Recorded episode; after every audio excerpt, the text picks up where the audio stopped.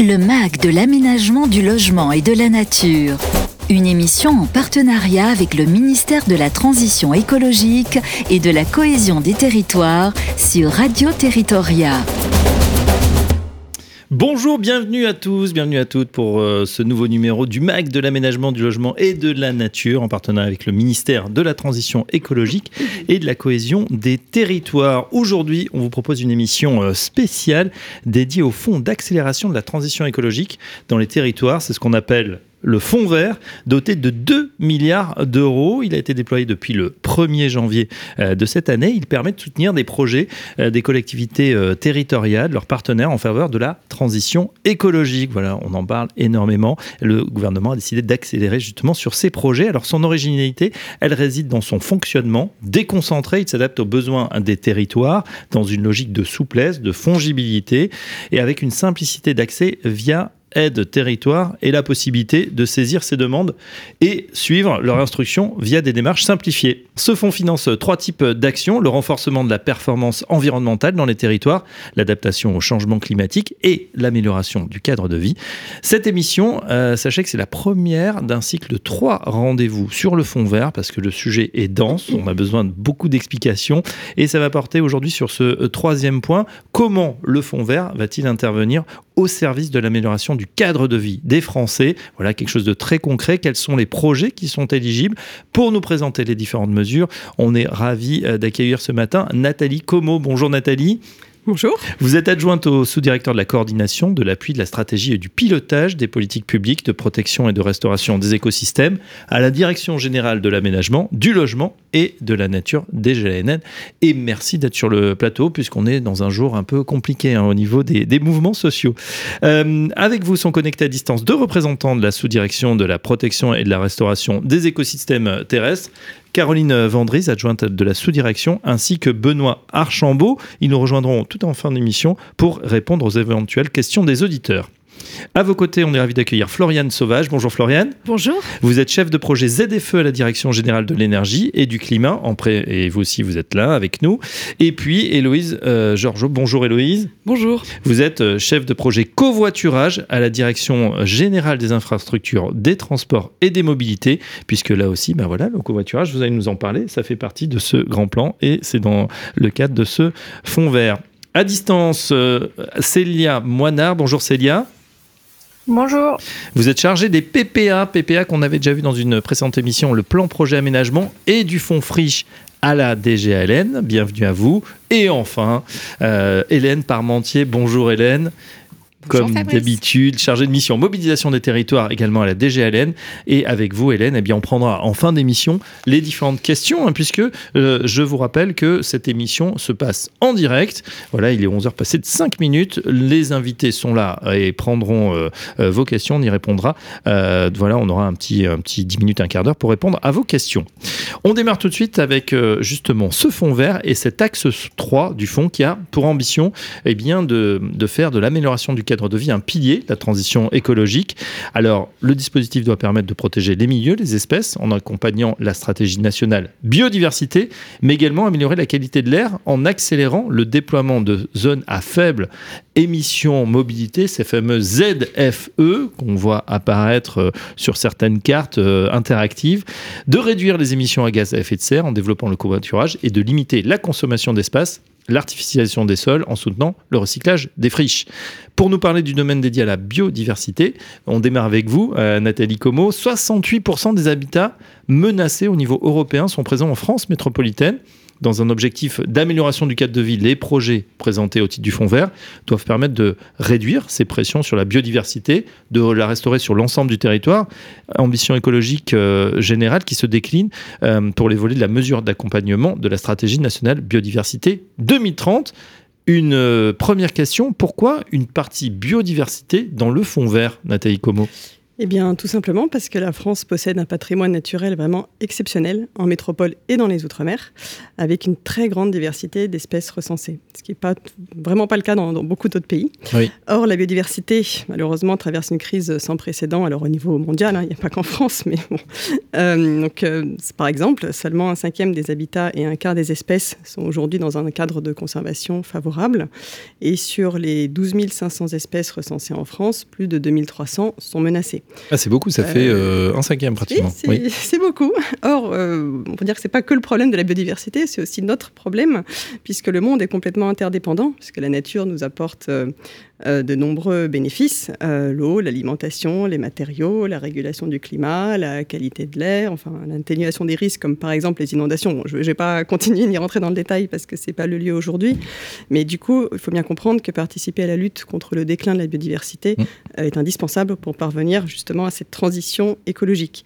Donc l'idée, c'est que l'ambition qu'on porte dans le fonds vert, c'est de ne pas financer des actions de, verdissement, j'allais dire toutes bêtes, ou pour pas utiliser un mot qui était euh, plus qu'utilisé en ce moment et galvaudé, qui est le, greenwashing. Donc surtout pas ça pour le fonds, euh, mais des actions qui, au contraire, permettent d'assurer la transition écologique pour les raisons que je viens d'indiquer. Alors avec vous, euh, Nautico, justement, on rentre dans le vif du sujet. Quelles sont les, je crois qu'il y a quatre sous-mesures hein, qui, qui, sont fléchées. Exact. Donc effectivement, il y a quatre sous-mesures, parce qu'évidemment, en soi, la biodiversité, c'est euh, énorme, hein, donc il fallait bien euh, trouver, déterminer des, axes particuliers. Donc quatre sous-mesures, la mise en œuvre de la stratégie nationale pour les aires protégées, ensuite la protection des espèces, la troisième sous-mesure est la réduction des pressions sur la biodiversité, et pour finir, la restauration écologique. Très bien. On peut avoir euh, des, euh, justement des, points de détail justement sur ces quatre euh, projets. Si on, si on démarre la, première, mise en œuvre de la stratégie nationale pour les aires protégées. Alors, ça s'appelle SNAP, ça n'a rien à voir avec le logiciel du même nom. L'idée, c'est c'est en termes de, couverture du territoire national. Est-ce qu'il y a des chiffres là-dessus? Tout à fait. Alors en fait, l'idée, c'est de reprendre euh, l'objectif euh, phare de la SNAP qui elle-même a été lancée il y a deux ans, donc en janvier 2021, qui est de couvrir 10% du territoire national et des eaux sous juridiction ou souveraineté par des zones de protection fortes bien gérées. Donc à ce stade, parce qu'on n'a pas attendu le fonds vert hein, pour commencer, on est à moins de 5%. Et donc l'ambition du fonds vert est de contribuer euh, à augmenter ce pourcentage. D'accord. Donc ça, c'est la première mesure. Protection des espèces, deux grands axes, euh, insectes pollinisateurs et euh, espèces menacées. Oui. Alors, pour la protection des insectes pollinisateurs, l'ambition, c'est de contribuer au doublement des espaces favorables à ces insectes le long des infrastructures de transport. Donc, par exemple, les voies navigables, le vélo, mais également l'entrée dans les villes. Euh, l'idée, en fait, c'est de renforcer les connexions entre espaces favorables aux pollinisateurs. Et le deuxième euh, axe, donc c'est le plan national, les plans nationaux d'action, pardon, en faveur des espèces menacées. Donc là, c'est pareil, ils existent aussi euh, déjà, mais l'idée, c'est de donner un, coup d'accélérateur afin de maintenir ou de rétablir dans un état de conservation favorable des populations mmh. d'espèces, donc soit faune, soit flore, menacées en, en hiérarchisant, si je puis dire, en ciblant plus particulièrement les plus rares et les plus remarquables. Vous nous avez parlé également, troisième euh, pilier, de la réduction des pressions sur la biodiversité. quels sont les, les axes qui ont été choisis? Alors, la réduction des pressions, le principe général, c'est de limiter certains acteurs, les facteurs pardon, négatifs qui sont responsables de la diminution de la biodiversité. Donc là, les deux axes choisis ont été la lutte contre les espèces exotiques envahissantes. Donc concrètement, espèces exotiques envahissantes. Oui, tout à fait. Les EEE e e pour les intimes. Donne-nous un exemple bien concret. C'est quoi les euh, espèces euh, exotiques envahissantes? Euh, En fait, c'est une espèce qui était introduite en France en général de manière non voulue, qui a colonisé un milieu et qui est en concurrence avec les espèces qu'on dit endémiques, donc les espèces locales et qui euh, bah, peut parfois, malheureusement, détruire euh, ces espèces puisqu'elle est plus adaptée. Alors, un qu'on connaît euh, très très bien, c'est le frelon asiatique, par exemple, qui est une espèce exotique envahissante. Après, il y en a d'autres qui sont moins connus. mais qui sont là aussi. Et donc là, l'ambition, c'est de soit limiter, soit d'éradiquer. Alors le mieux, c'est de commencer au tout début, dès que leur apparition, parce qu'une fois que l'espèce est là, c'est quand même difficile mhm. de l'éradiquer complètement. Euh, et donc là, l'ambition menée de porter dans le fond et de mener 150 opérations qu'on appelle coup de poing. Hein, donc ça veut bien dire ce que ça veut dire. On essaie de les éliminer. voilà. Donc ça, c'est la, première mesure, voilà, pour euh, pour ces œufs qui peuvent être animales ou végétales, hein, d'ailleurs. Donc, euh, Tout à fait, effectivement.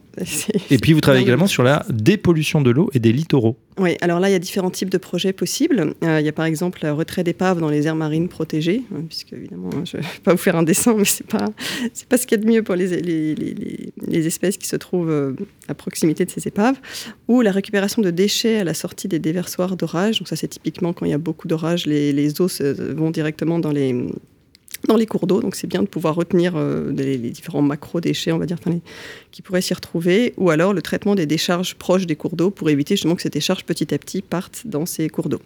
Et là, l'ambition, c'est de contribuer à l'objectif de réduction de 50% des, déchets plastiques en mer et de 30% des microplastiques rejetés dans l'environnement à l'horizon 2030, ce qui est assez ambitieux.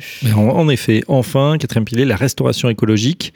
Euh, l'idée, améliorer l'habitat pour certaines espèces. Qu'est-ce qu'on va concrètement alors, par exemple, on peut. Euh, l'idée, c'est de pouvoir reconnecter des habitats qui sont favorables euh, à une espèce, ou à plusieurs espèces en général d'ailleurs, mais qui sont par exemple séparés par une route qui peut s'avérer infranchissable pour bon nombre d'entre elles. Donc, on appelle ça un point noir de biodiversité. Et donc là, c'est de l'ambition et de participer à la. Euh, la contribution à l'objectif national qui est de résoudre, de résorber pardon, mhm. la moitié des points noirs identifiés dans chaque région d'ici 2030. Pour certaines espèces, euh, je change d'axe, hein, pour certaines espèces euh, marines, il s'agit là de, faire des mouillages écologiques, donc concrètement c'est un endroit où les bateaux peuvent accoster, mais qui ne dégradent pas les écosystèmes marins. Donc on pense évidemment en premier lieu aux herbiers de Posidonie qui sont euh, en danger actuellement, il y a aussi d'autres espèces coralligènes par exemple. Donc ça c'est la poursuite de l'objectif du plan Destination France qui a débuté l'année dernière, mais justement plusieurs projets ont été identifiés, donc il faut absolument qu'on poursuive dans cette dans cette voie. Et enfin, mais là très rapidement, euh, mener des actions. Enfin, le Fonds vert a pour ambition de financer des actions de préservation des sols forestiers. Euh, ça, c'est la suite des assises de, la forêt et du bois de l'année mmh. dernière. Et enfin, euh, il ne faut pas oublier non, oublier non plus qu'on peut mener des projets de préservation tout en s'appuyant sur la démarche paysagère, qui est aussi un aspect important, on va dire visuel, mais qui compte aussi pour, pour nous. On a vu donc des aspects euh, très concrets de, cette euh, protection. Quels sont les critères d'ambition, euh, de manière plus générale, les critères d'ambition écologique pour la mesure biodiversité du, Fonds vert, Nathalie Como? Bah, Globalement, c'est un peu ce que j'ai dit, c'est-à-dire qu'il faut que bah, des, vrais projets qui permettent soit de remplir les objectifs assignés, soit de soit d'arriver, d'aboutir de manière significative euh, aux, objectifs qui ont déjà été euh, atteints. On se doute bien que certains objectifs ne pourront pas être atteints en un an via mmh. le fonds vert, mais néanmoins, on attend un, je dire un, dire un coup de pouce. Mais en fait, c'est plus qu'un coup de pouce euh, pour que ces objectifs soient atteints et qu'on puisse du coup en 2030 par exemple, puisque certains des objectifs sont euh, pour 2030, euh, arriver satisfaits avec euh, ces objectifs remplis. On parle justement des, moyens qu'il faut, on va parler des financements ou des cofinancements. quels sont les cofinancements qui sont possibles pour la mesure biodiversité? Alors la règle générale, c'est que globalement pour cette mesure-là, tous les toutes les autres dotations de l'État, la DECIL par exemple, mais il y en a bien d'autres, sont cumulables avec le, le fonds vert. Alors, il y a quand même une j'allais dire, une grande. Euh, euh, euh, quand même un point à prendre en compte, qui est que le, le fonds vert n'est pas compatible avec un financement du programme 113. Donc, le programme 113, c'est le programme budgétaire qui s'appelle Paysage, eau et biodiversité, qui, comme son nom l'indique, finance essentiellement des projets paysage, eau et biodiversité.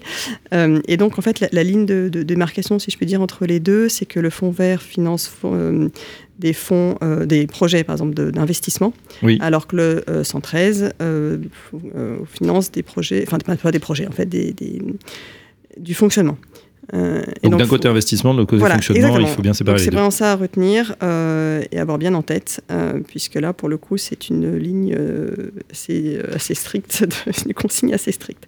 Par ailleurs, j'en ai pas parlé, mais bien évidemment, tous les fonds européens classiques restent compatibles avec, avec le fonds vert. Bon, évidemment, mais ça, c'est, ça dépasse même le sujet de la biodiversité. Il hein. faut que, faut que les, opérations, les postes pardon, de dépenses ne soient pas identiques. Hein. Évidemment, ça, c'est un, un prérequis euh, fort de ces fonds européens.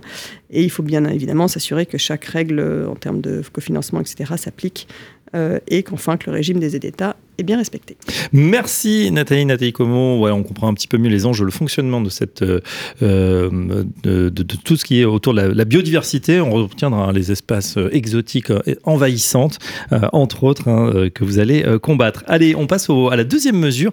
Je me tourne vers Floriane Sauvage. On va parler des zones à faible émission mobilité. 40 000 décès seraient provoqués chaque année en France par la pollution de l'air, en particulier les, les dioxydes d'azote, les particules fines gérées par les véhicules. La loi climat et résilience fixe des obligations minimales en fonction des zones concernées et le déploiement de ces ZFEM est une mesure intrinsèquement verte dans la mesure où elle permet d'améliorer la qualité de l'air en réduisant les, émissions de polluants et, de, et bien sûr de réduire l'exposition de la population. Florence Sauvage, pourquoi cette mesure et à qui s'adresse-t-elle en priorité? Alors peut-être Fabrice, en, en, introduction, rappeler la finalité de notre action et les objectifs visés. Améliorer le cadre de vie des Françaises et des Français, c'est améliorer la qualité de l'eau que nous buvons, de la nourriture que nous ingérons, de l'air que nous respirons. Et les pollutions de l'air, on le sait, ont un impact sur la santé humaine. Elles sont souvent responsables des maladies que nous développons, les naissances prématurées, les pathologies respiratoires, cardiovasculaires, neurodégénératives ou encore les cancers. On assiste à une véritable pandémie de maladies chroniques liées à la pollution. Mmh. Et ça commence très tôt hein, chez les, nourrissons. Euh, voilà. Cette pollution, euh, elle a, elle a déjà fortement diminué ces dernières années, grâce aux mesures mises en place par les pouvoirs publics, grâce aux lois sur l'air, sur les mobilités ou encore sur le climat. Elle est passée de 80 à 59 à Paris sur les concentrations de dioxyde d'azote entre 2018 et 2021, ou encore à Lyon de 66 à 49 sur la même période. Pourtant, les valeurs mesurées, que ce soit à Paris, à Lyon ou dans d'autres métropoles françaises, sont encore très éloignées des valeurs limites qui sont autorisées par l'Europe, qui sont de 40 aujourd'hui, qui seront probablement abaissées à 20 en 2030 et qui sont attendues à 10 d'ici 2050, conformément à la valeur guide de l'Organisation mondiale de la santé. Alors c'est pourquoi que notre ambition aujourd'hui, elle est, elle est double. Elle vise d'une part à réduire davantage les émissions de polluants dans l'atmosphère car il reste une menace pour la santé. Et il vise aussi à éloigner les populations les plus exposées des sources de pollution les plus concentrées, par une série de mesures en faveur de mobilité plus soutenable. Mhm. Un autre point important, les collectivités territoriales, et en particulier les, les métropoles, sont les plus concernées par ces concentrations de population et de pollution. Elles ont donc, chacune en fonction de ses particularités géographiques, la responsabilité de ces politiques d'amélioration de la qualité de l'air. Du coup, ça va forcément avoir un impact sur le, la vie des urbains que nous sommes. Hein. Euh, euh, qu'est-ce qui a été euh, décidé notamment sur ces zones les, plus polluées? Alors, pour accompagner les collectivités dans leur mission et puis pour favoriser l'accompagnement social de ces mesures de restriction de la circulation, sur certains des territoires les plus pollués, le ministre de la Transition écologique et, de la cohésion des territoires, M. Christophe Béchu, a récemment lancé une concertation nationale. L'objectif, c'est de favoriser la mise en place de ces mesures. Cette concertation, elle est co-animée par Mme Anne-Marie Jean, vice-présidente de l'Eurométropole de Strasbourg, et M. Jean-Luc Moudinck, maire de Toulouse, président de Toulouse Métropole et premier vice-président de France Urbaine. Cette, concertation, elle sera conduite par l'association France Urbaine avec l'aide de l'État. Quel est l'objectif justement de cette concertation? Alors, son objectif, c'est de faire émerger des propositions d'action territoriale dans un délai de six mois et en lien avec les principaux bénéficiaires du Fonds vert, que sont les associations, les entreprises, les artisans et les particuliers les plus en difficulté. Dans le même temps, le ministre a nommé un coordonnateur national, M. Édouard Manini, dont l'objectif, la mission, est de faciliter la mise en œuvre de ces politiques pour l'ensemble des territoires et des acteurs. Donc en résumé, le Fonds vert, c'est une aide financière de l'État en, direction des collectivités et, organisations, et autorités organisatrices de la mobilité pour accompagner les mesures qui sont indispensables à l'amélioration de la qualité de l'air dans les zones les plus exposées aux pollutions atmosphériques. C'est très clair. Florence Sauvage, une question euh, pour ceux qui nous écoutent. Ils sont nombreux. Quels sont les principaux messages que vous souhaitez euh, faire passer euh, justement aux collectivités sur cette mesure? Alors le premier message, c'est que les services déconcentrés de l'État, qui sont sous l'autorité des préfets, sont pleinement mobilisés pour accompagner les collectivités dans la réalisation de leurs projets et dans leur demande de financement. Les collectivités, par ailleurs, ne doivent pas hésiter à nous transmettre leurs besoins, les besoins locaux qui euh, seraient hors cadre du cahier d'accompagnement actuel. L'objectif, c'est que nous puissions les étudier, étudier les, questions, les besoins et leur proposer des solutions. Donc elles n'hésitent pas à nous adresser directement les questions ou à privilégier l'intermédiaire de France Urbaine qui nous accompagne dans la coordination de ce dispositif. Donc à travers ce fonds, nous cherchons prioritairement à favoriser les projets qui ont une ambition forte en termes de résultats sur l'amélioration de la qualité de l'air et sur l'acceptation des mesures de restriction de circulation pour nous permettre collectivement d'éviter les dépassements des valeurs limites de qualité de l'air.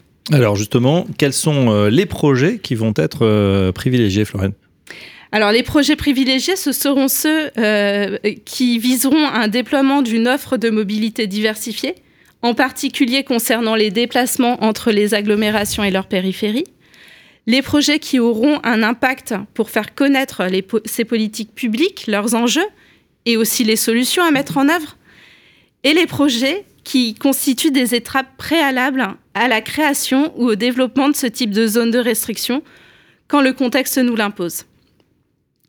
Et naturellement, nous restons à disposition pour toute question, notamment via l'adresse gouvernementale mise en place zfe-développement-durable.gouv.fr. Très bien, on remettra l'adresse évidemment euh, à la suite du podcast. Merci Floriane Florence Sauvage, c'est très clair. Je me tourne vers vous, Héloïse Georges, on va parler d'un autre sujet, c'est le développement du covoiturage. Alors c'est vrai que ça m'a surpris de voir ce, thème hein, dans, le fond vert. En tout cas, ce constat est frappant et tout le monde peut le faire, hein. il suffit de se, balader. 75% de la capacité des voitures n'est pas utilisée. En gros, bah, dans une voiture, on voit souvent une personne là où on peut en mettre quatre. Dans l'objectif euh, d'améliorer le cadre de vie et afin de réduire l'impact environnemental des déplacements au quotidien. Le Fonds vert a vocation à développer la pratique du covoiturage euh, avec la mise en place par les collectivités d'infrastructures qui visent à faciliter l'usage, mais également des, actions d'animation et d'incitation financière avec une cible assez ambitieuse, hein, plus de 100 territoires accompagnés. Alors, est-ce que vous pouvez nous en dire plus, euh, Héloïse, justement, pourquoi sur euh, bah, le but de ce, de ce fonds vert et pourquoi agir localement sur le covoiturage? Oui, alors vous l'avez dit, hein, euh, il y a un potentiel important sur le covoiturage et je vais le redire. Euh, on a aujourd'hui près de 100 millions de déplacements tous les jours en voiture. 100 millions 100 millions par jour. Et euh, sur ces 100 millions, dans les trajets quotidiens pour aller au travail, parce que ça reste un, le premier motif, 8 sur 10 se font seuls. On a, eu même des études de Vinci qui nous a montré euh, des taux d'autosolisme parfois qui allaient euh, au-dessus de 90%. Euh, donc ça, c'est le potentiel. à côté de ça, les trajets covoiturés aujourd'hui, nous, on en dénombre environ 900 000 par jour. Donc c'est très faible vis-à-vis du potentiel. 900 000 sur 100 millions, ça fait moins de 1% finalement. Exactement. L'objectif ici du gouvernement sur la progression du covoiturage, c'est d'arriver à environ 3 millions de trajets quotidiens en covoiturage. Et ça, donc c'est un enjeu à la fois euh, climatique, 3 euh, millions de déplacements en covoiturage par jour, ça pourrait nous permettre de réduire les émissions de gaz à effet de serre de 1% euh, global hein, de la France. Euh, au niveau individuel aussi, on parle souvent de l'objectif euh, de l'accord de Paris de euh, chacun avoir un bilan carbone à 3 tonnes de CO2. En fait, si par jour je, je décide de covoiturer tous les jours pour aller au travail et que mon travail se trouve à environ 30 km de chez moi, et c'est le cas de beaucoup de Français, en fait, je peux réduire de 15% mon, mon, bilan carbone. Mais je peux aussi faire des économies. Donc, c'est un, un, vrai levier facilement activable pour le pouvoir d'achat. On a fait quelques calculs. en fait, par an, je pourrais économiser jusqu'à 2000 euros en frais de carburant, euh, en frais d'amortissement de ma voiture, euh, sur ce même comportement de covoiturage quotidien. Alors là, je pense qu'il y a pas mal de gens qui vont vous écouter attentivement. Euh, en ce moment où on, voit hein, l'énergie depuis un an a flambé et notamment le passage à la pompe est de plus en plus douloureux, c'est oui, on sait que le post carburant est très important et de plus en plus, donc ça permet de le partager. Comment ça se passe pratiquement? Alors pratiquement faire du covoiturage, euh, le plus souvent en fait, euh, c'est de l'informel. Hein. Ça va être avec mes collègues, j'en parle autour de moi, avec mes voisins. En fait, euh, c'est trouver des personnes qui ont une origine et une destination proche. Mm. mais je peux aussi, bah, tout à fait, ne pas trouver autour de moi dans mon entourage des personnes. Dans ces cas-là, on a des acteurs dédiés en fait à la mise en relation, des applications bien connues. Hein. Donc, on parle souvent de Blablacar sur la longue distance, mais il faut savoir qu'il y a aussi des acteurs quotidiens.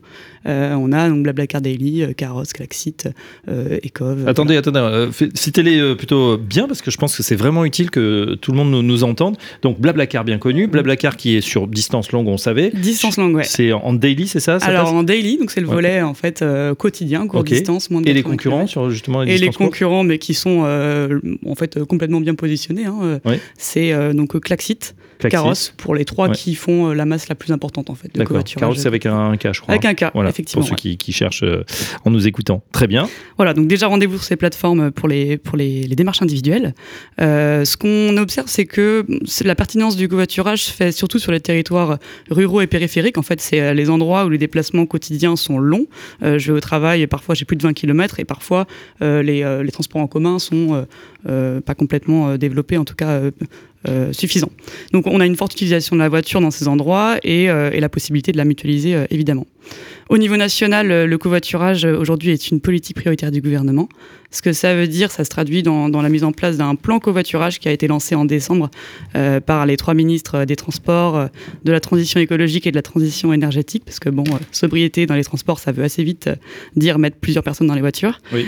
Euh, et donc l'objectif de ce plan, encore une fois, je, l'ai dit tout à l'heure, c'est 3 millions de, de covoiturage quotidien, euh, 14 mesures et euh, 150 millions d'euros, euh, dont en fait une partie qui est soutenue par, le Fonds vert. Ce qu'il faut voir, c'est que le covoiturage, bon, évidemment, c'est une démarche individuelle, mais pour euh, passer à, à l'échelle, euh, il faut un accompagnement. euh, en fait, euh, au niveau le plus local, au niveau euh, ben, du quotidien des personnes. Et donc, on attend un accompagnement des collectivités et des entreprises. Euh, dans le cadre de cette politique prioritaire du gouvernement, les préfets vont avoir euh, euh, comme mission en fait hein, de promouvoir les actions euh, locales en matière de covoiturage, de reporter euh, aussi les dynamiques euh, des collectivités en la matière.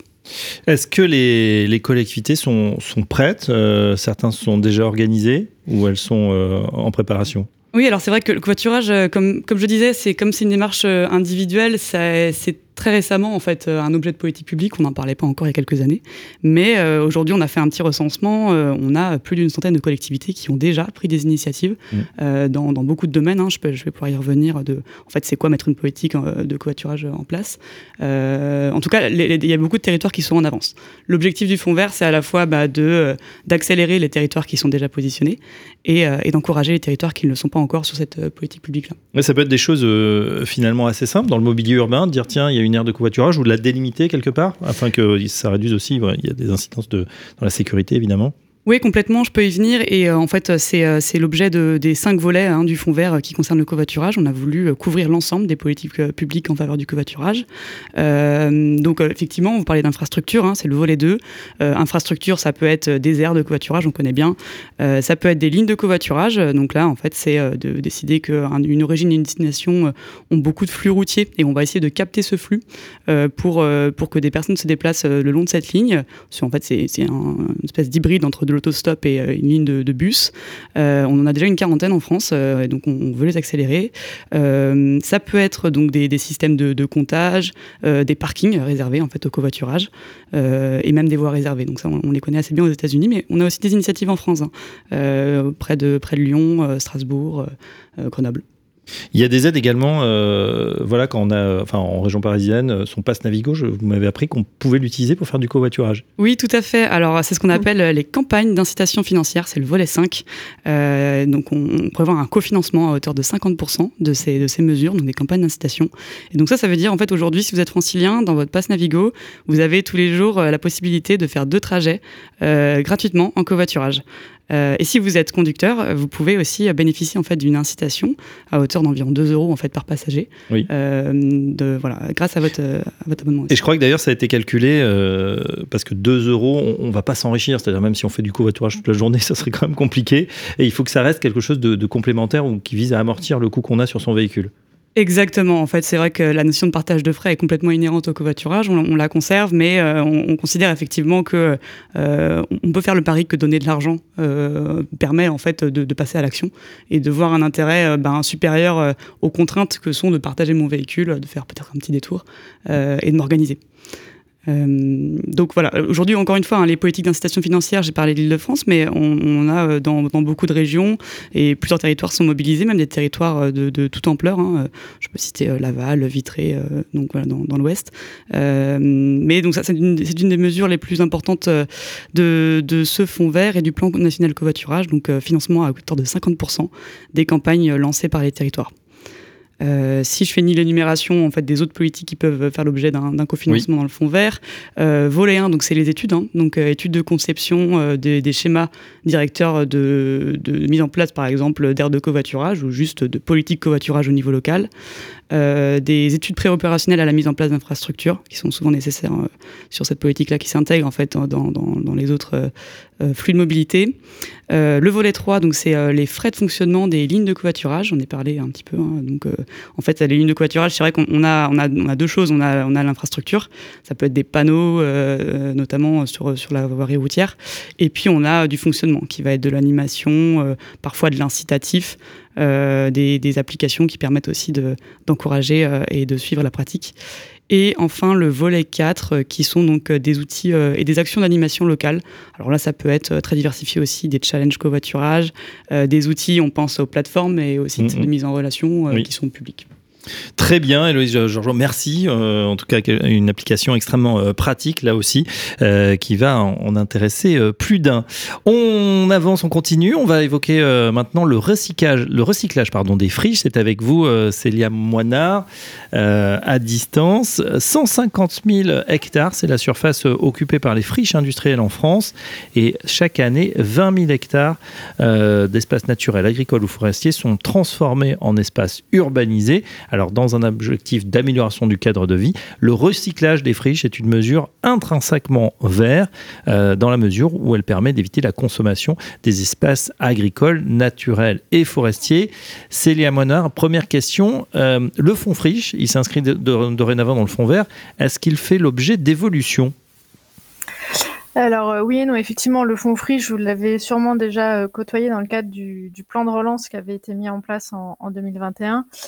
Alors oui et non, il, change, euh, il ne change pas parce que le périmètre ne change pas. Donc on est toujours sur les mêmes bénéficiaires, les opérations d'aménagement doivent toujours être matures.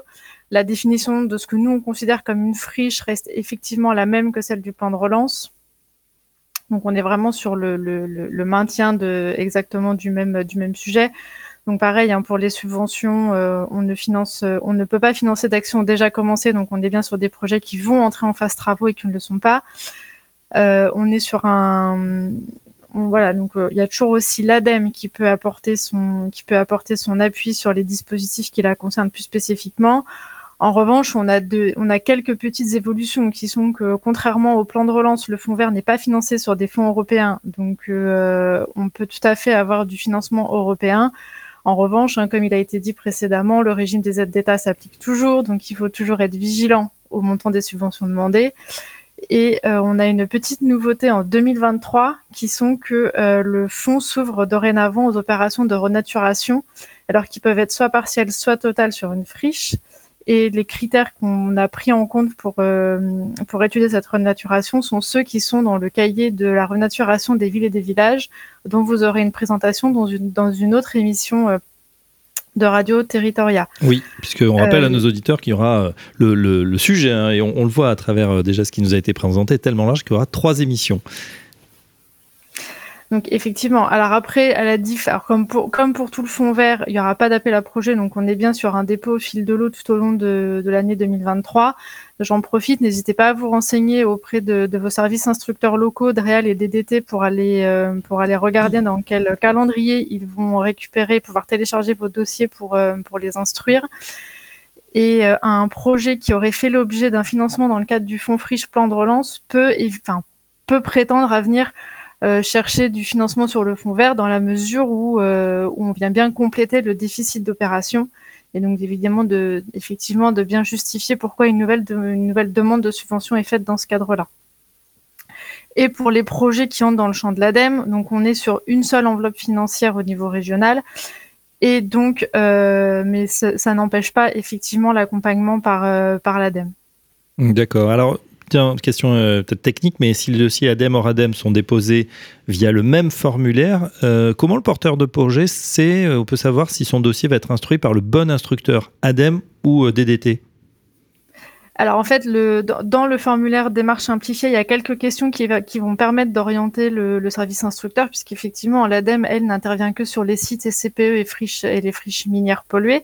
Donc en fait, en fonction des réponses qui seront faites dans le formulaire, il y aura une redirection au moment du téléchargement de vos dossiers par les services instructeurs, qui permettront effectivement de déterminer si vous êtes plutôt instruit par l'ADEME ou plutôt instruit par les, euh, par les services déconcentrés, dans la mesure où, de toute manière, vous pouvez aussi tout à fait avoir des dossiers communs, comme ça a été le cas sur le, plan de relance. Donc là, il n'y a pas de souci, il y aura bien une construction qui sera réalisée. Et de toute manière, vous serez bien évidemment informé au fur et à mesure de l'instruction de votre dossier de qui instruit, dans quelles conditions et s'il y a des places complémentaires qui sont, euh, qui sont demandées. On a aussi une petite nouveauté qui est très spécifique à l'ADEME cette année, c'est que euh, jusqu'à présent, elle instruisait plutôt les dossiers, on va dire, pour son compte. Cette année, elle se propose en fait de mettre en place une, un peu une offre de services et de conseils auprès des services instructeurs, notamment s'il y a des questions sur les friches, sur les pollutions, pardon, euh, qui peuvent, mais sur des opérations qui ne pourront pas faire de financement, euh, qui ne pourront pas faire l'objet de financement ADEME. Euh, voilà, donc elles pourront, euh, l'ADEME pourra venir euh, conseiller utilement les services instructeurs sur le vraiment sur les sujets pollution qui peuvent être des sujets extrêmement complexes. Donc n'hésitez pas aussi mm. à les solliciter en cours de route s'il y a des questions qui se posent. Voilà, l'ADEME qui prend sa, sa, casquette de rôle de conseil donc auprès des, des DTT pour tous ces aspects pollution. Merci, euh, merci Célia, Célia Moner, vous restez avec nous. On va passer tout de suite aux questions des auditeurs et elles sont nombreuses sur ce sujet. Le MAG de l'aménagement du logement et de la nature, on répond à vos questions. Et euh, c'est Hélène Parmentier qui est, j'allais dire, à notre standard, même s'il est euh, virtuel. Hein, c'est les questions euh, par chat directement sur le site de, de Radio Territoriale. Hélène, on a des questions des auditeurs? Oui, tout à fait, Fabrice. Alors, on a une première question sur le volet protection des espèces protégées. Les actions éligibles doivent-elles nécessairement cibler des espèces faisant l'objet de plans nationaux d'action? Euh, à titre d'illustration, euh, par exemple, le saumon atlantique est une espèce protégée, mais pas forcément de, PNA. Alors, je m'adresse à Nathalie ou aux experts qui sont connectés avec nous ce matin pour répondre à notre auditeur. oui, c'est bien dans un, PNA. Enfin, il faut bien faire l'objet d'un PNA. Donc, euh, la réponse est oui. Merci Nathalie. On a une, autre question concernant euh, le covoiturage. À partir de quand seront pris en charge les frais de campagne d'incitation pour les collectivités? Est-ce que c'est une fois le dossier euh, déposé ou une fois le dossier accepté? Question pour Héloïse oui, effectivement, bah, c'est une bonne question parce que euh, on a une petite exception sur cette mesure-là. En fait, euh, les autres volets effectivement sont éligibles à partir du moment de l'acceptation du dossier. Euh, par contre, cette mesure-là, comme c'est l'objet d'un scope, d'un prisme particulier dans le cadre du plan covoiturage, en fait, les trajets éligibles à l'incitatif, donc ceux pour lesquels les dépenses ont été engagées, sont ceux effectués à partir du 1er janvier. Et pour ça, vous pouvez bénéficier de l'accompagnement d'une start-up d'État qui s'appelle le registre de preuves de covoiturage. Euh, donc n'hésitez pas à nous contacter euh, pour, euh, pour qu'on vous renseigne sur ces, ces données de trajet éligibles. Merci Héloïse. On, va mettre les, les, informations également sur le chat et sur, le, sur le podcast. on a une question pour Célia sur la partie mesure friche. la mesure recyclage foncier peut-elle financer des opérations de création d'équipements publics dans une opération mixte logement-service? Alors oui, elle peut. Donc c'est euh, effectivement, elle le peut. Cependant, il faut quand même pas oublier que dans les priorités qui ont plutôt été fixées sur cette mesure de recyclage foncier, on est quand même plutôt d'abord sur euh, de la production de logements ou de la production de surface d'activité. Mais euh, oui, oui, tout à fait. Il faut bien que l'opération soit mixte. On ne peut pas financer un équipement tout seul.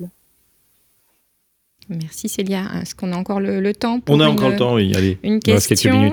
Euh, alors c'est une question qui s'adresse à, Nathalie. Euh, pouvez-vous euh, nous en dire davantage sur les mesures qui concernent plutôt la mer et le littoral? Alors oui.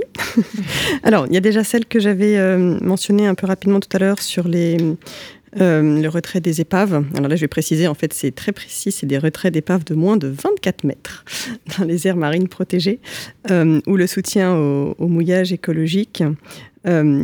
mais également, là je ne l'ai pas dit, mais c'était, on va dire, sous-entendu, lorsque j'ai parlé des espèces exotiques envahissantes tout à l'heure, ou des plans nationaux d'action, évidemment, les espèces et les milieux marins sont également éligibles avec, aux côtés, si je puis dire, des espèces terrestres ou aquatiques.